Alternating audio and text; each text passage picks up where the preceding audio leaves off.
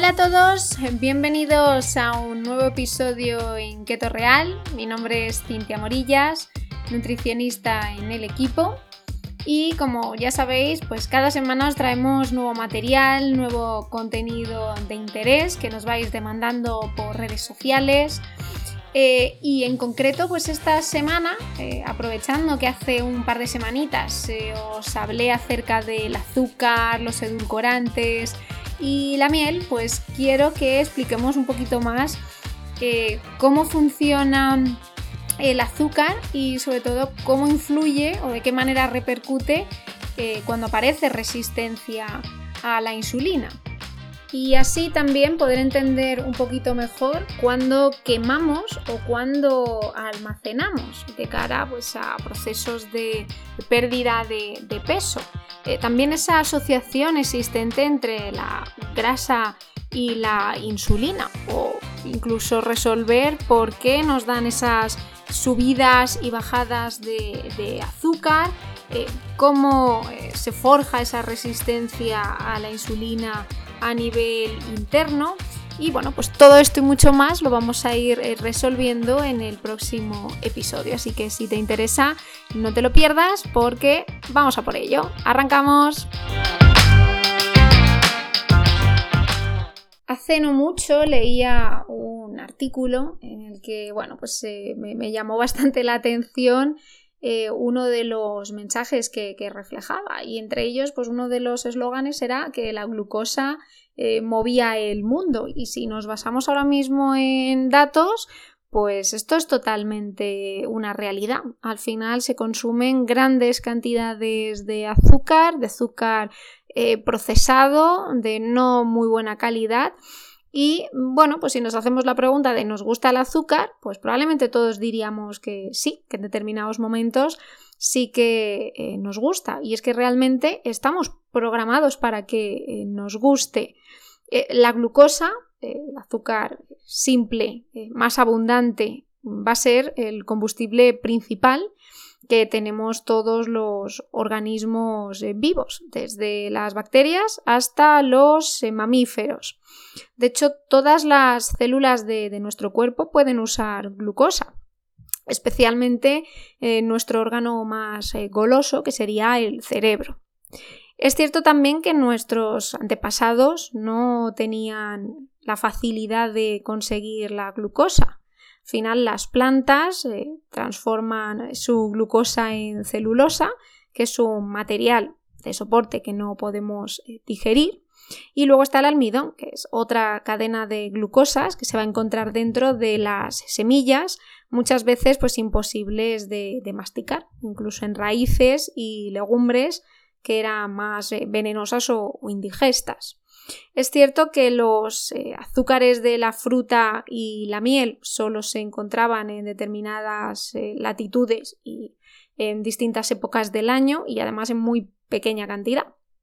Y es cierto que si nos basamos en datos, pues hace solo un millón de años que los homínidos aprendieron a controlar el fuego y a cocinar esos tubérculos, semillas, para poder extraer la glucosa que contienen.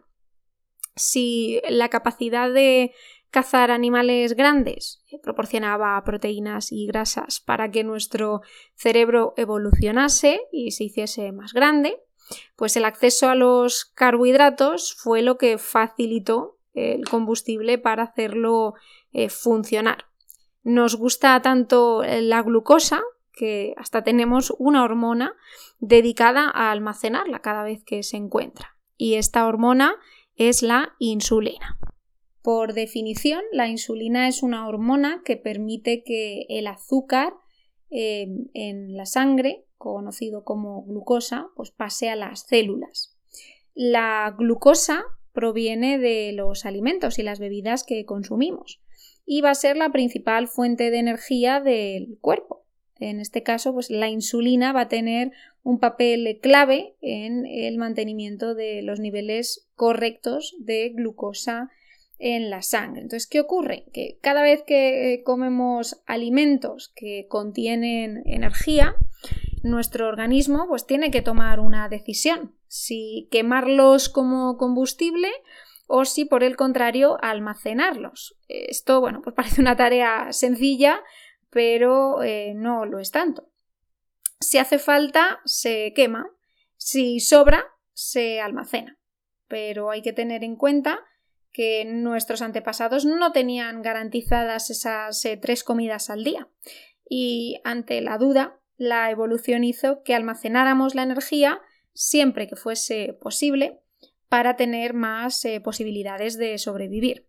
Entonces, la hormona que ordena al cuerpo ese almacenamiento va a ser la insulina. Entonces, imaginaos que comemos un trozo de pan. Pues hay una enzima llamada amilasa en nuestra saliva y en nuestro intestino que va a descomponer rápidamente el almidón y lo va a convertir en glucosa.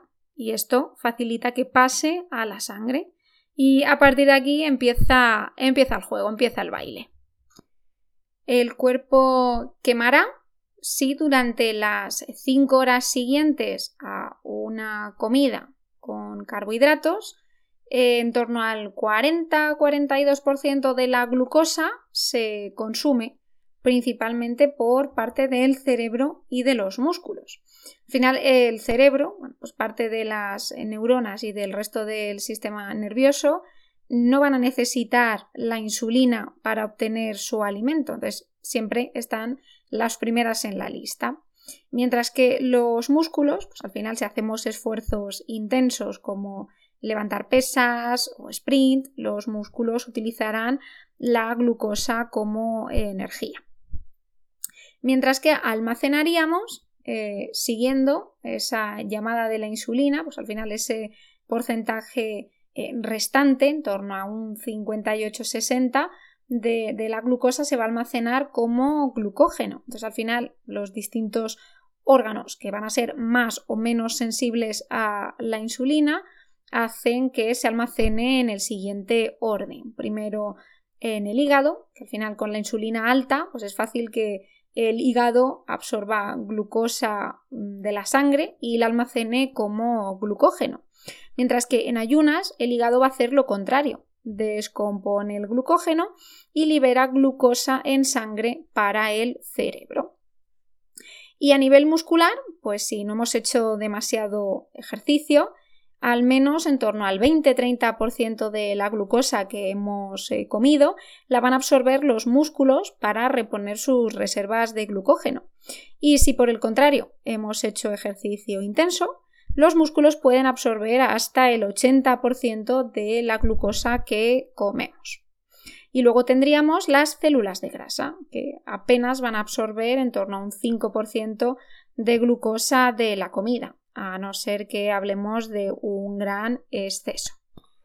Entre tanto, ¿qué ha ocurrido con la grasa que comemos junto con el almidón y el azúcar? Bien, pues la grasa de la comida no tiene efecto sobre la insulina y la insulina tampoco es necesaria para almacenar grasa en el tejido adiposo, al contrario de lo que se piensa, a no ser que se produzca un gran exceso, solo el 4% de la glucosa se convierte en grasa. Sin embargo, eh, la insulina sí que tiene un efecto importante sobre la grasa de nuestro cuerpo. Además, eh, poco tiempo después, la insulina activa una enzima llamada lipoproteína lipasa que va a hacer que las células del tejido adiposo comiencen a absorber la grasa presente en la sangre y al cabo de unas horas pues, baja la insulina eh, y el páncreas segrega otra hormona llamada glucagón, que hace lo contrario que la insulina. Estimula al hígado para que eh, convierta el glucógeno en glucosa y así convierte los niveles eh, en sangre y hace que se mantengan. Por otro lado, las células del tejido adiposo pueden volver a liberar grasa en la sangre para alimentar a nuestros músculos. La insulina frena en seco la quema de grasa apenas 10-15 minutos después de que entren los carbohidratos en nuestra boca y eh, anula casi el 90% de la lipólisis, es decir, la liberación de grasa como combustible. Eh, por tanto, mientras haya insulina en el sistema, nuestro organismo no puede quemar grasas porque se da prioridad a la glucosa. No necesitamos insulina para almacenar grasa, pero eh, ya vemos que la insulina debe estar baja para que la podamos quemar. Y esto es un dato que no siempre eh, tenemos presente y tenemos en cuenta. Al final, cuando estamos en cetosis, realmente el cuerpo no tiene eh, ningún hidrato accesible y por tanto es más fácil que nuestro cuerpo trabaje con nuestras propias grasas almacenadas y por eso pues en procesos de pérdida de peso la respuesta es mayor mientras que si la insulina está circulando pues vemos que mm, en ningún caso se va a producir una quema de grasas. Entonces, si nos ponemos en situación, pues muchas veces observamos que hay subidas y bajadas de azúcar bastante potentes. Imagínate que nos vamos a comer tres donuts de chocolate y los vamos a tomar junto con un litro de Coca-Cola. Al final estamos hablando de 800.000 calorías, que es una, es una barbaridad.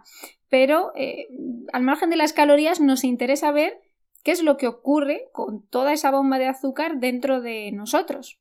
Al final el azúcar y la harina se convierten en el intestino en más de 100 gramos de glucosa que va a pasar a la sangre, como si fueran en un billete de, primera, ¿no?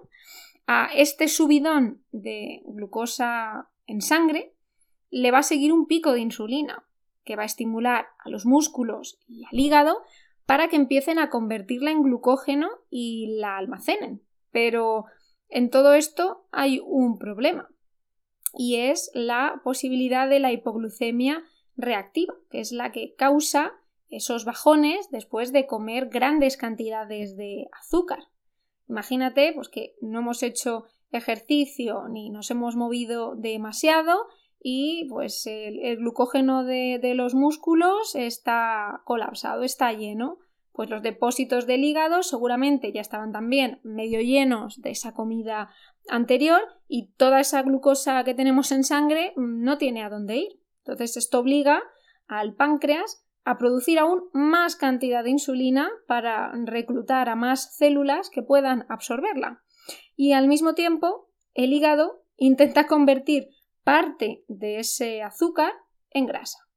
Y por tanto, observamos una subida de, de insulina tan brutal que va a producir una bajada de azúcar igual de fuerte, igual de repentina e igual de rápida. Entonces, durante unos minutos no hay suficiente glucosa para el cerebro y esto se denomina hipoglucemia reactiva. Pasa en la mayoría de casos en los que después de una comida abundante, después de una comida tan copiosa, tan descontrolada, después de darse todo este proceso que hemos explicado con ese ejemplo, eh, ocurrirá pues más o menos una hora o dos después de haber comido pues, esa gran cantidad de azúcar.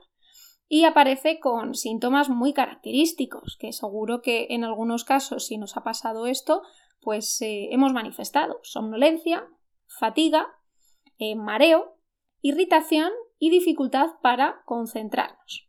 ¿Ahí qué es lo que ocurre? Bueno, pues nuestro cerebro entra un poco en pánico ante esa falta de glucosa y de nuevo pues aparece un deseo mm, totalmente irrefrenable de comer mm, más dulce. O sea, no precisamente nos pide lechuga, nos pide mm, cherries, nos pide un yogur. No, no. Eh, esa necesidad de comer vuelve a pedirnos dulce, dulce y dulce. Así que volveríamos a repetir ese proceso, pues de nuevo unas chocolatinas, un bollito, lo que sea, y de nuevo pues vuelta a empezar. Volvemos otra vez con esa montaña rusa, con ese sube y baja de azúcar.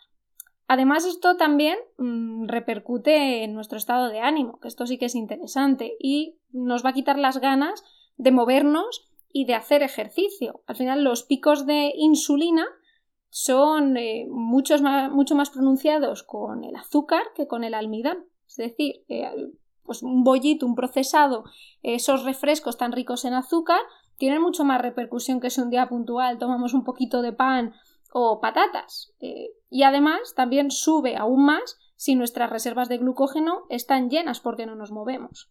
Entonces, Esas constantes subidas de insulina nos hacen entrar en un estado de acumulación de grasa la mayor parte del tiempo y esa grasa acumulada combinada con picos de glucosa pues hace que se monte y se desarrolle pues todo este problema de la resistencia a la insulina. Visto así, parece un proceso sencillo, un proceso rápido, que parece que no tiene más importancia que esa, pero os puedo asegurar que normalmente cuando se entra en estos eh, ciclos no suelen darse una vez eh, y otra y ya. O sea, al final eh, esto también es un mecanismo que se aprende, que uno se adapta y al final la respuesta del cuerpo es cada vez tomar más cantidad con su correspondiente bajada, como vemos, y toda la repercusión interna que esto tiene y al final toda la problemática a nivel de salud. Ahora nos vamos al lado opuesto. Imaginaos que pasamos hambre, pues eh, el órgano más importante para sobrevivir a ese estado va a ser nuestro cerebro. Eh, por eso cuando al fin va a aparecer la comida, pues eh, las células de nuestros músculos y del hígado digamos que van a estar como sordas eh, temporalmente y no van a hacer caso a la insulina y de ese modo pues dejan de absorber la glucosa y la reservan para el cerebro. Em, la resistencia a la insulina es un mecanismo evolutivo que mm, ayudó a sobrevivir en tiempos de escasez. En muchos casos también ocurre pues, de forma natural en otras muchas circunstancias. Muchas mujeres embarazadas se vuelven resistentes a la insulina para reservar suficiente glucosa para el feto.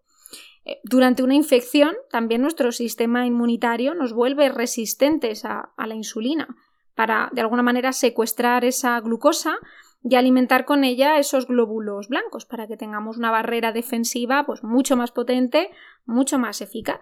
Pues este mecanismo de supervivencia eh, hoy día se ha vuelto contra nosotros, porque cuando tenemos un exceso de comida constante, nos volvemos constantemente resistentes a la insulina.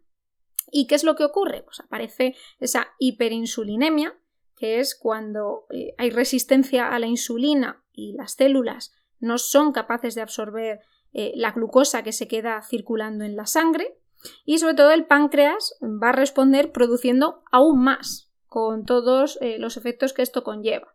También hígado graso, una dieta con un exceso de azúcar o alcohol produce depósitos de, de grasa en el hígado que al final interfieren con la capacidad de absorber glucosa y de fabricar glucógeno. Y al contrario, al no recibir la señal de la insulina, el hígado va a producir más glucosa.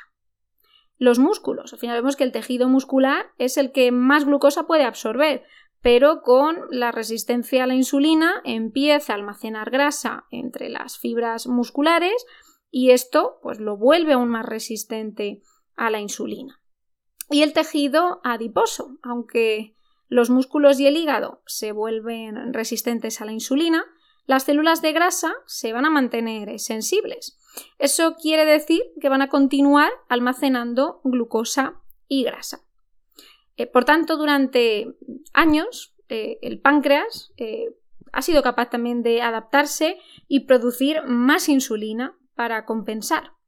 Pero al final llega un momento que, que empieza a dañarse, que no va a poder producir suficiente insulina y que la glucosa al final está totalmente descontrolada y entonces ya acabaríamos en casos mucho más complejos como sería la diabetes eh, tipo 2. ¿Cómo empieza la resistencia a la insulina? Bueno, la explicación habitual es la grasa, pero hay personas obesas que no tienen resistencia a la insulina. Realmente la acumulación de grasa pues parece un síntoma de esta resistencia a la insulina que la puede agravar pero que vemos que no sería la causa principal. Al final vemos lo importante que es conocer eh, cómo funciona nuestro cuerpo, eh, ir un poquito más allá eh, para entender realmente bueno, pues la gravedad de este tipo de, de problemas y dar mucho más valor a hábitos sostenibles, saludables, que podamos mantener en el tiempo, que nos ayuden a mejorar toda esta problemática, desde dormir bien, hacer más ejercicio, que ya vemos que de cara a esa regulación de la glucosa, pues es totalmente eh, clave, incluso reducir eh, el estrés, porque al final el estrés también es clave en esa capacidad que tiene nuestro cuerpo para eh, regular el azúcar en sangre, toda esa regulación hormonal, eh, bueno, pues plantearnos un proceso de, pérdida de peso, el plantearnos también reducir la grasa, que como veíamos, aunque no sea el factor clave, el factor de peso, aunque se piense que sí, vemos que también, bueno, pues influye y, y lo agrava. Y sobre todo, bueno, pues seguir un modelo de alimentación que nos ayude a conseguir estos resultados, que sea sostenible, que sea equilibrado, que sea saludable, que nos aporte ese estado de bienestar físico, em, emocional, em, a nivel de, salud integral, o sea, que, nos permita funcionar a pleno rendimiento y con, con, toda esa comodidad. En este caso también llevar a cabo un control de los carbohidratos.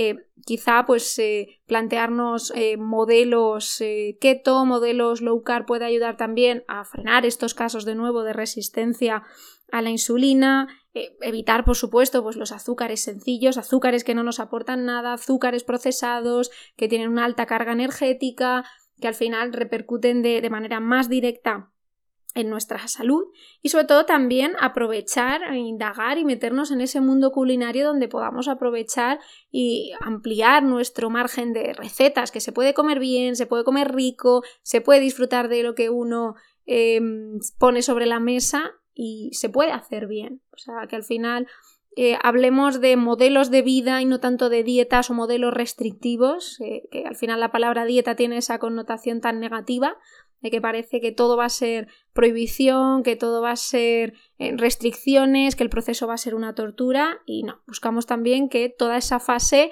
eh, sea cómoda, que se mejore la salud y sobre todo mejoremos esa dependencia tan clara que observamos frente a los eh, hidratos. Entonces, bueno, pues quería completar esa parte de los azúcares, ese episodio pasado. Y espero que os haya quedado claro todo este ciclo, que hayáis entendido un poquito más cómo funcionamos y por qué es tan importante entender eh, esas fases por las que pasa nuestro, nuestro cuerpo.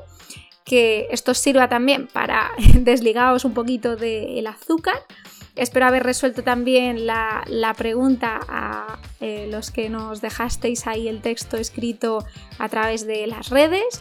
Y como siempre, pues animaos a comenzar vuestro proceso de cambio con nuestro equipo, que bueno, pues la verdad que merece muchísimo la pena, que el enfoque siempre, siempre es la salud.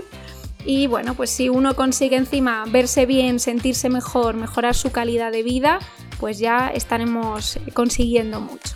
Así que nos vemos en un próximo episodio, que tengáis muy buena semana y hasta la próxima.